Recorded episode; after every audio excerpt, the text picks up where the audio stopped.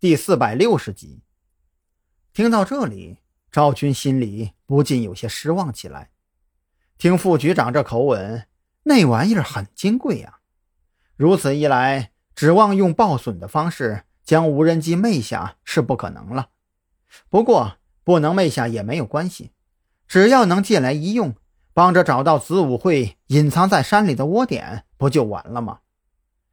我的大领导，哎，您误会我的意思了。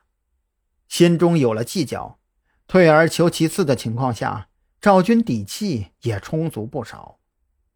军用无人机这种东西啊，在特警队那是利器，放到我们特侦局也就偶尔能用上一两次。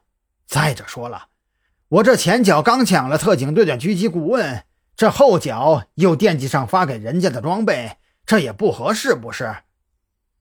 哟，士别三日，当刮目相看呐！你赵军的觉悟什么时候拔高了这么多呀？常副局长如此说着，看向赵军的目光也少了几分戒备。那你说说看，你想怎么样啊？啊，您看啊，这军用无人机啊，刚到特警队，特警队方面也需要时间和无人机进行磨合训练，不是？这俗话说得好。百练不如实战，刚好啊！我们现在需要使用无人机进行搜查，让特警队派人带着军用无人机一起去岭山镇。这样一来呀，既帮我们找到了犯罪分子，也能让特警队实战练兵。这一石二鸟，何乐而不为呢？赵军为了说服常副局长，也是下足了功夫。就赵军这一顿忽悠，再加上那诚恳的表情。若不是常副局长知道眼前站着的家伙到底是个什么德行，还真以为他先天下之忧而忧，设身处地的为兄弟单位谋发展呢。不过转念一琢磨，赵军说的话还真有那么点道理。反正特警队训练也要消耗油料，还不如让他们去帮着特侦局找人。这一来呀，能物尽其用；二来。也算是给特警队的无人机操控员增加实战经验了。嗯，你说的有那么点道理，但是原则上我是没有权利给特警队下达命令的。我会将你的建议转达给特警队，具体的协商还要你自己去跟特警队谈。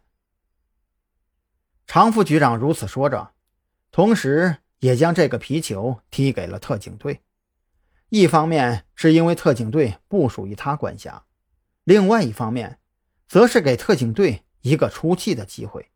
毕竟，赵军刚抢了人家狙击顾问，这会儿自己送上门去，能有好果子吃才怪。只可惜啊，常副局长还是低估了赵军的厚脸皮，在他那三寸不烂之舌的纠缠之下，只用了三个小时，一辆特警队的装甲巡逻车。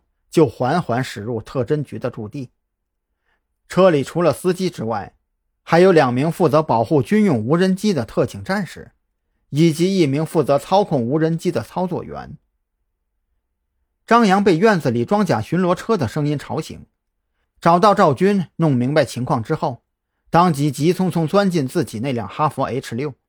时间紧迫，他在临海市多耽搁哪怕一分钟，都是莫大的损失。